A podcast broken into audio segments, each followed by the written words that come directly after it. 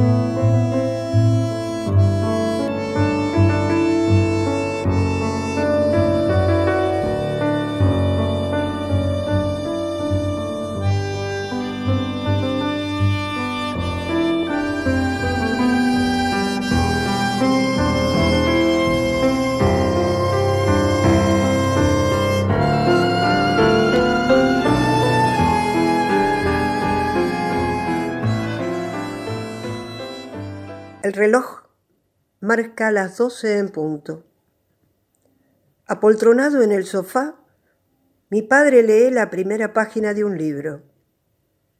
Los leños iluminan su cara concentrada, impenetrable. Se detiene en algún lugar del texto. La lámpara a querosén, bien cerca del rostro en la noche cerrada, es la única luz posible para sus ojos cansados. Mi madre descorre las cortinas del ventanal.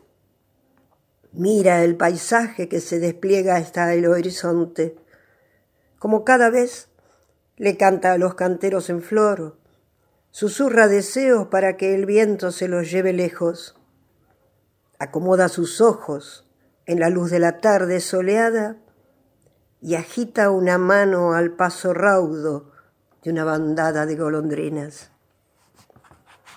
Con destellos plenos en sus manos, mi hermano juega interminables partidas de truco con el rey, la sota y el caballo.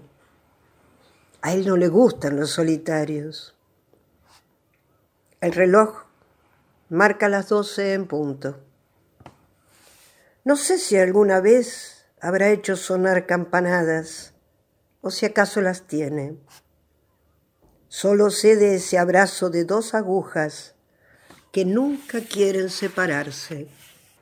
El reloj marca las doce en punto.